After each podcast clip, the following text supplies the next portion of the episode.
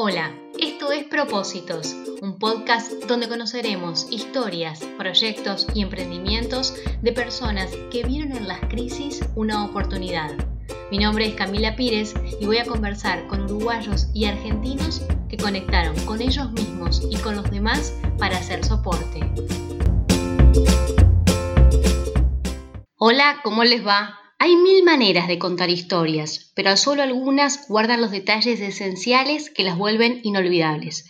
Hay tantas formas de mirar, de escuchar, de comprender y de transmitir que cuando alguien logra captar esos instantes y los devuelve con simpleza, sensibilidad y creatividad, la experiencia es única. Y digo todo esto porque hoy vamos a hablar con alguien que logra todo eso y que además es una excelente persona. Realizador audiovisual, documentalista y videógrafo de bodas, Fernando Echegorri se suma hoy a propósitos. Fer, ¿cómo estás? Hola Cami, ¿cómo estás? Bien, ¿todo tranquilo por ahí? Muy bien por acá, muy bien. Muy bien. Con Fer nos conocemos desde facultad, compartimos un grupo de amigos. Y a veces pasa de que cuando uno conoce a la persona pierde la dimensión de las cosas que ha ido logrando. Y ahora, fijándome en internet y demás, Fer, has hecho un montón de historias, de videos, de bodas, de eventos. ¿Cómo comenzaste a contar todas estas historias? Bueno, así hicimos eh, un montón de, cosas juntos. Este, primero quiero hablar de este vínculo que me uní contigo por aquel grupo de estudio en el que me abriste la puerta a vos, Cami. Y, sí. bueno, ahí empezó todo. es verdad, Fer estaba ahí en clase y le invité a estudiar. Te invité a estudiar. Sí. Te, te, te encaucé un poco en el camino. Me fue bien, me fue bien con el grupo de estudio, muy bien. Ahí está. Y bueno, con las historias, con el audiovisual, empecé en, esos años, después de empezar a, estudiar esta carrera y encontrar dentro de lo que quería hacer una, bueno, un, nicho, un, este, un espacio para, poder contar algo por el encargo de las personas que, necesitan contar algo. Siempre encontré la, la, como la necesidad de, contar algo si alguien quiere que algo sea contado. Y en las bodas, que es lo que más hago, es, algo que está por hecho. Em, la gente está viviendo un, momento muy especial que para mí significa, y para las personas, para el trabajo, significa más que, la unión de una pareja, significa un momento de encuentro en familia y con amigos que es único.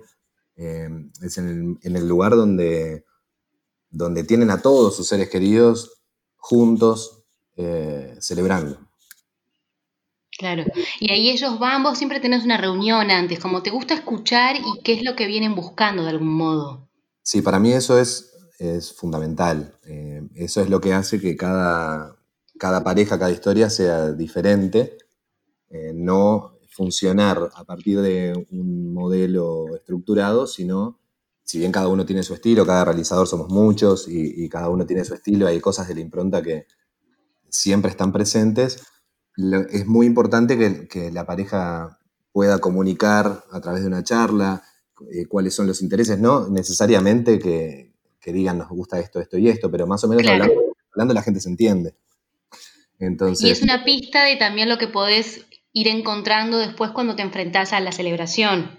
Exacto, porque siempre hay cosas que, se repiten y que sabemos que van a pasar. Las ceremonias son este, de alguna manera parecidas en, lo formal, pero lo que hace a, cada historia familiar o de amigos o de pareja es lo que las hace únicas y me parece muy importante escuchar, saber escuchar eh, las cosas que, que, les importa a la pareja, las familiares eh, y y las historias de pareja también, y también eh, cómo es cada persona. Hay personas que son más románticas, hay eh, celebraciones que vienen más de lo emotivo, y hay otras que, son más de festejo, como una explosión de alegría.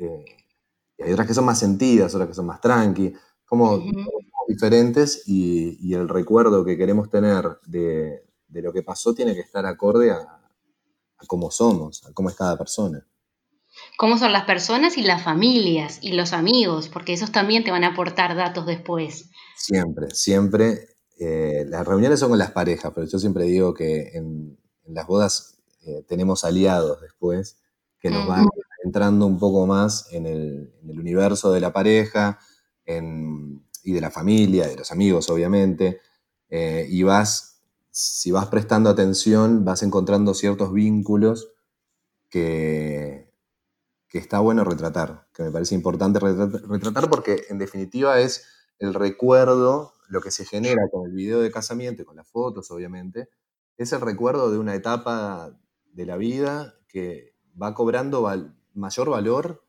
eh, cuando va pasando el tiempo. Claro. Entonces está bueno que refleje lo que se estaba viviendo en ese momento, no solamente en ese día, no solamente en lo formal de la ceremonia, sino en cómo se daban eh, las relaciones en ese momento entre las personas, eh, quién tenía nervios, quién este, emocionado. Y no sé, hay reencuentros también, hay muchas bodas que tienen reencuentros de gente que, no se ve hace tiempo. Y, eso no, está bueno que se pase por alto. Me parece significativo y es importante para, las personas que, que quede, que quede como un recuerdo, que quede plasmado. ¿Qué elementos te son funcionales al relato de alguna forma? No sé, un gesto, eh, un símbolo, ¿qué es lo que vas viendo? Para mí lo más importante siempre fue el, sonido. Entonces, sí, eh, mis videos son eh, más de momentos y de anécdotas que fotográficos y, y de videoclips. ¿no? Eh, siempre lo que, a lo que estoy más atento y lo que más me, me da como disfrute de lo que hago es encontrar esos, esas acciones y reacciones, esos gestos, esas palabras que se dicen y, no sé, una sonrisa, este, la, cara emocionada de una madre que mira ya que se está casando y entonces hacer foco un poco ahí. Es, lo, que más me guía en realidad es encontrar esas cosas que están por alrededor de, la historia, eh, alrededor de lo que está pasando. Pero que, hacen a la esencia o que después son las que van como hilvanando toda la historia. Exacto, exacto. Está bueno. Sí, es, algo así. Es como que los, protagonistas, uno pensaría que, son los novios y en realidad los protagonistas son todos. Eso es lo que es como lo que me guía. Fer, hablabas del disfrute. ¿Vos podés disfrutar en, una boda o estás como muy tenso por no perderte algún detalle o que no se borre material, que esa de ser me parece una obsesión o, quizás más mía, pero me imagino que van a estar pensando en eso también? Todo el tiempo, todo el tiempo. Eh, la atención es absoluta. Yo el día que tengo una grabación es, un día que tengo que estar muy tranquilo, eh, es una especie de concentración, porque está bueno que solo tenemos, nosotros eh, grabamos 12 horas, 14 horas, estamos desde, es, un montón. es un montón.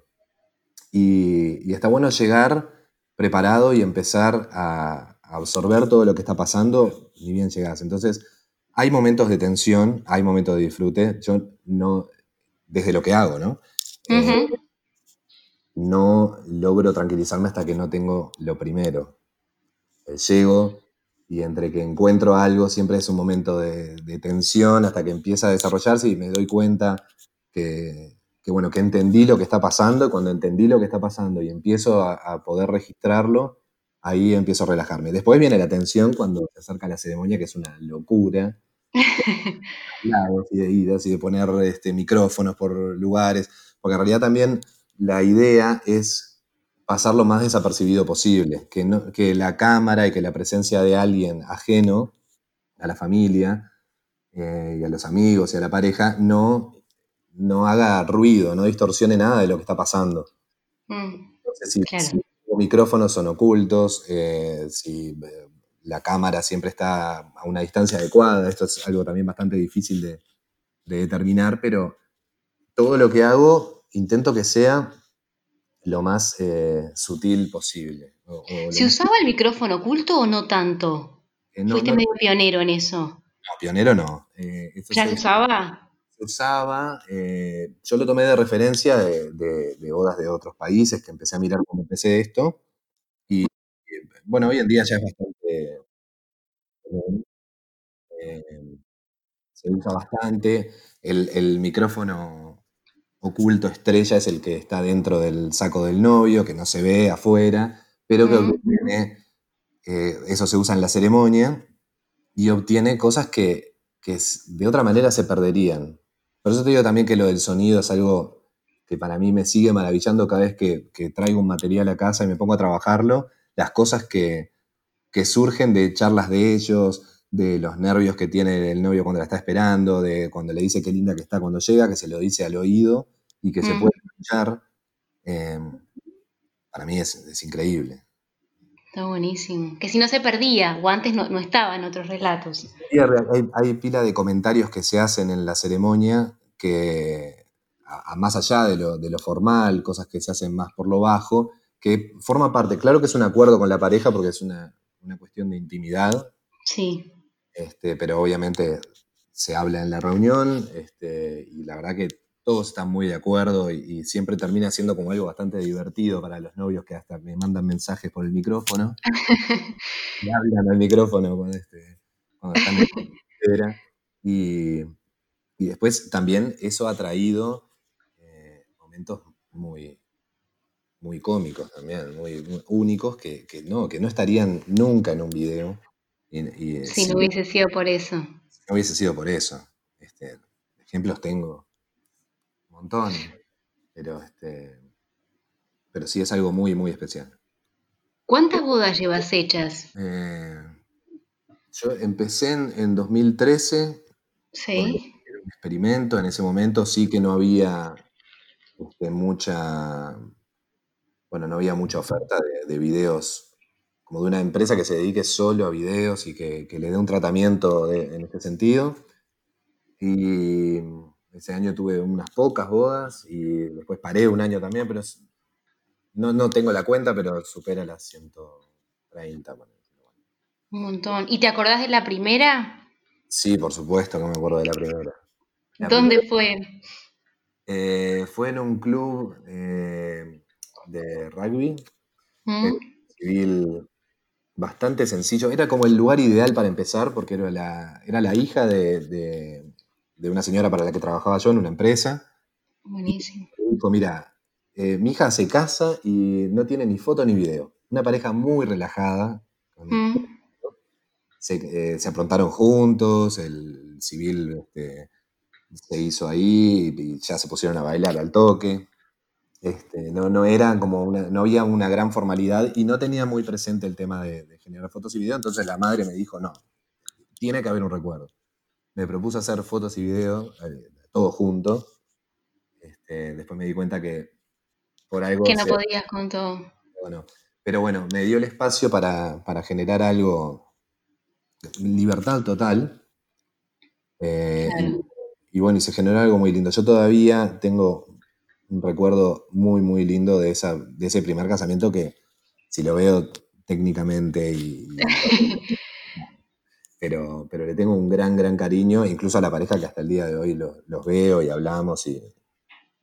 se genera un muy, un muy, muy lindo vínculo con las parejas también, siempre, siempre. Y eso es una de las cosas más lindas que tiene esto también. Sí, el vínculo con las parejas y también con los colegas, porque al no hacer fotografía, pero tenés buena relación con todos los fotógrafos de repente. Y con los videógrafos también. Y con los videógrafos también. Un grupo de videógrafos en el que conversamos, nos mostramos videos, hablamos, este, compartimos, nos criticamos. Y encontramos la forma también de hacer cosas para, hacer crecer esto. Y con los fotógrafos ni que hablar, son este, nuestras duplas. Siempre es bueno encontrarse con, cualquiera. Tenemos un grupo grande de fotógrafos y videógrafos de boda en Uruguay que este, somos colegas, amigos, ah, este, para cosas laborales y para cosas no laborales también nos juntamos. Y eso es bueno con nuestros compañeros de trabajo, es un trabajo muy solitario este, si no. Claro, podés pasar, bueno, eso te iba a decir, después de lo, de lo que es, eh, bueno, generar todo el material, después tenés que editarlo y eso te puede llevar días, meses. Mucho tiempo mucho tiempo. mucho tiempo, perdona las tarifas. Eh, pero sí, lleva, un tiempo importante porque, más allá de las cosas técnicas, ¿no? las cosas técnicas llevan este, esto de tener el audio, el video por un lado, empatarlo, eh, las cámaras y demás, todo eso lleva un tiempo, eso este, cualquiera que, haga esto lo sabe, pero eh, después también hay otro tiempo de encontrar realmente, porque una cosa es con lo que vos ibas pensando, lo que hablaron, lo que hablaste en la reunión con la pareja, lo que se quiere, y otra cosa es lo que pasó. Las cosas en un casamiento eh, pasan y no se repiten. Y, muchas veces pasa, pasan cosas diferentes a, las que se hablaron, o se generaron cosas que, pasan ahí porque, bueno, porque la, vida es así. Este, y entonces observar todo ese material, procesarlo, mirarlo, probar cosas y empezar a, hacer el video que mejor, siempre con, con, el eje principal de que sea lo que refleje tanto a la pareja como a lo que pasó. Claro. Entonces es eh, encontrar, obviamente si se pone música, qué música, si no va música, que hay mil anécdotas que surgen de ahí. Yo nunca hago entrevistas ni nada, no, hay algo externo que apoye. Todo lo que pasa es lo que pasó en el día. Sí. Ya pasan muchísimas cosas. Desde, tengo recuerdo de una novia que se sintió mal en los aprontes. Ah. pero y, nos parecía que... No, hay una buenísima de la alianza que se cae en una ceremonia. Esa es buenísima. O sea, ese es el ejemplo es, una pareja que, que iba a hacer su ceremonia en un salón, una ceremonia judía con la jupá, que es este altar donde se... Sí, tremendo. La iban a hacer afuera, en un hotel de campo, eh, divino, pero se largó una tormenta gigante, entonces los aprontes se lo dedicaron a, meter la jupá para dentro del salón, no entraba, eh, un montón de cosas, llovía cántaros, era como todo en contra. Todo en contra. Eh, al final terminó saliendo el sol, pero bueno, este, la, ceremonia ya era de nochecita, ya se hizo adentro. Y en el momento que, van a sacar los anillos, se cae uno y se va para adentro del deck de madera y lo pierden. Ay, no, no, no. Igual se lo tomaron bien. A mí siempre me sorprende porque el video es precioso porque igual ellos se ríen y es como, bueno, aún con todo lo que te pueda pasar, es como, bueno, ¿cómo hacer el momento único? Exacto lo tomaron de una manera increíble y eso es lo que hizo que, el, video funcionara. Siempre depende de las personas. Son historias lindas y por eso los videos quedan lindos. Eso es así. Para ellos, eh, bueno, ves acá el micrófono este que te digo fue clave. Porque que, que se hicieron de que decía, bueno, era obvio que nos iba a pasar esto a nosotros porque nos sale todo mal. Este, todos los comentarios que no podían creer de que se había perdido el anillo eh, fueron muy, muy graciosos y también el apoyo de las palabras del rabino que supo meter esa pérdida del anillo en su discurso, este, fueron, fue fundamental. Y después obviamente tuvo un final feliz que está incluido en el video. Ellos me mandaron al otro día un video este, casero de celular que cortaron con una sierra el deck, recuperaron y hicieron la ceremonia de vuelta. Buenísimo. Eh, todo eso pasó a, integrar el, video y, bueno, fue buenísimo. Buenísimo porque era cómo, se, cómo superaron un inconveniente y lo hicieron algo único que no se olvida más. No, sin duda. Fer, eh, haces bodas, pero también has hecho videos para organizaciones. ¿Cómo, ¿Cómo ha sido esa experiencia con el Pereira Rosell, con Niños con Alas? ¿Cómo te predispones también para esas situaciones y qué vas buscando? Bueno, yo creo que todos los trabajos que hago se vinculan bastante. Mm. Vinculan mucho. Hay La reunión previa, claro. Sí, y también en el enfoque, porque los videos de boda no dejan de ser videos sobre el amor, y eh, los trabajos que he hecho con fundaciones también tienen ese vínculo, historias humanas eh, que, están vinculadas a, cosas, este, a causas nobles, a, bueno, a, lindas cosas, ¿no? Hubo algunos más desafiantes que otros, obviamente, por ejemplo, este que mencionabas del Pereira Rosell. Sí. Pereira Rosell con otras fundaciones como Abriendo Caminos, eh, Niños con Alas, con Teletón. Y, bueno, todos, todos son bastante diferentes, pero como te decía, este del Pereira Rosell en particular, un, trabajo que requirió más, más que reuniones como una preparación psicológica apoyado por el equipo eh, del Pereira, eh, un equipo interdisciplinario que trabaja con, niños en situaciones muy extremas y, y bueno, acompañar a ese equipo que fui parte, ellos me hicieron parte del equipo durante un mes entero estuve yendo todos los días acompañándolos a, las visitas a las casas, a, las, la clínica, a, bueno, a, hacer historias con, los niños y con las familias. Es un trabajo que, me enseñó muchísimo, que, me sensibilizó muchísimo y, que, bueno, que tenía una, buena causa que era mostrar lo que hace es la unidad de, de cuidados paliativos pediátricos. Y, ellos querían mostrar cómo se trabajaba o cómo era la relación con las familias. Exacto, y también, eh, en parte también lo que querían era desmitificar los cuidados paliativos. De una serie de mitos que ellos consideran que tienen, entonces era adentrarse, conocerlos bien, conocer bien el trabajo que hace, conocer a los niños y a las familias que también eh, bueno, que, son pacientes, pero tienen, tienen sus derechos y tienen sus, emociones y sus ilusiones y, cómo los respetan ellos y cómo hacen ese trabajo desde con psicólogos, con asistentes sociales, con, bueno, médicos obviamente. Un trabajo increíble el que hacen y, haber sido parte fue una experiencia muy fuerte para mí. Sí, un aprendizaje también personal y, y también del valor de lo que podés hacer con, con, tu herramienta o con tu, instrumento de trabajo, pero bueno, ¿qué, tipo de historias también puedes llegar a contar? Exacto. Siempre son historias humanas, que es como lo, que a mí más me mueve, es trascender un poco el, relato que, que, nos imponemos a contar de un principio para realmente escuchar qué pasa y qué se vive en cada lugar. Eso es como más grande y que siempre estoy en búsqueda de eso.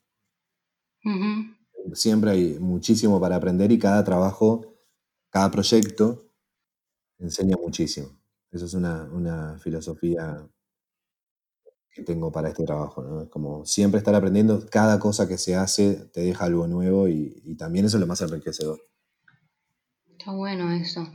Y Fer, además de las organizaciones, estuviste acompañando a fines del año pasado eh, la gira de, de Luis Lacalle Pou también por el interior del país y, rescatando esos gestos, ¿no? Muchas veces los videos, más allá de, los discursos, por supuesto, y todo eso que estaba, pero fuiste como captando también eh, las características de cada uno de los lugares que visitaban.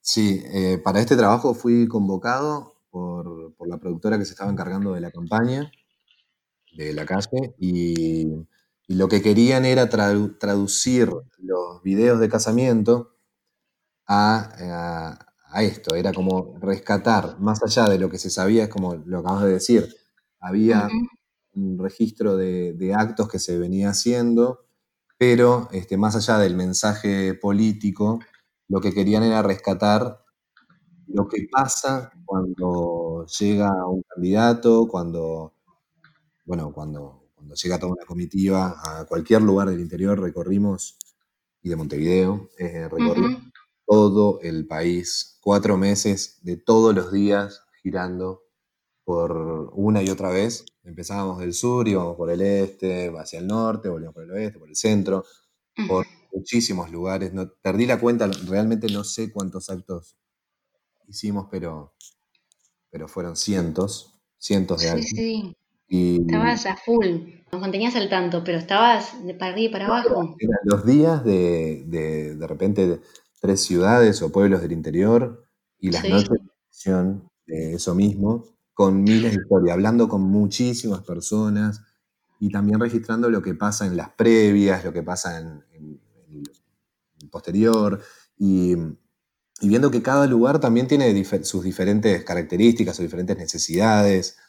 Eh, las personas lo viven de otra manera. Me ayudó también a entender que si bien somos un país chico, eh, hay un millón de países diferentes acá, en Uruguay.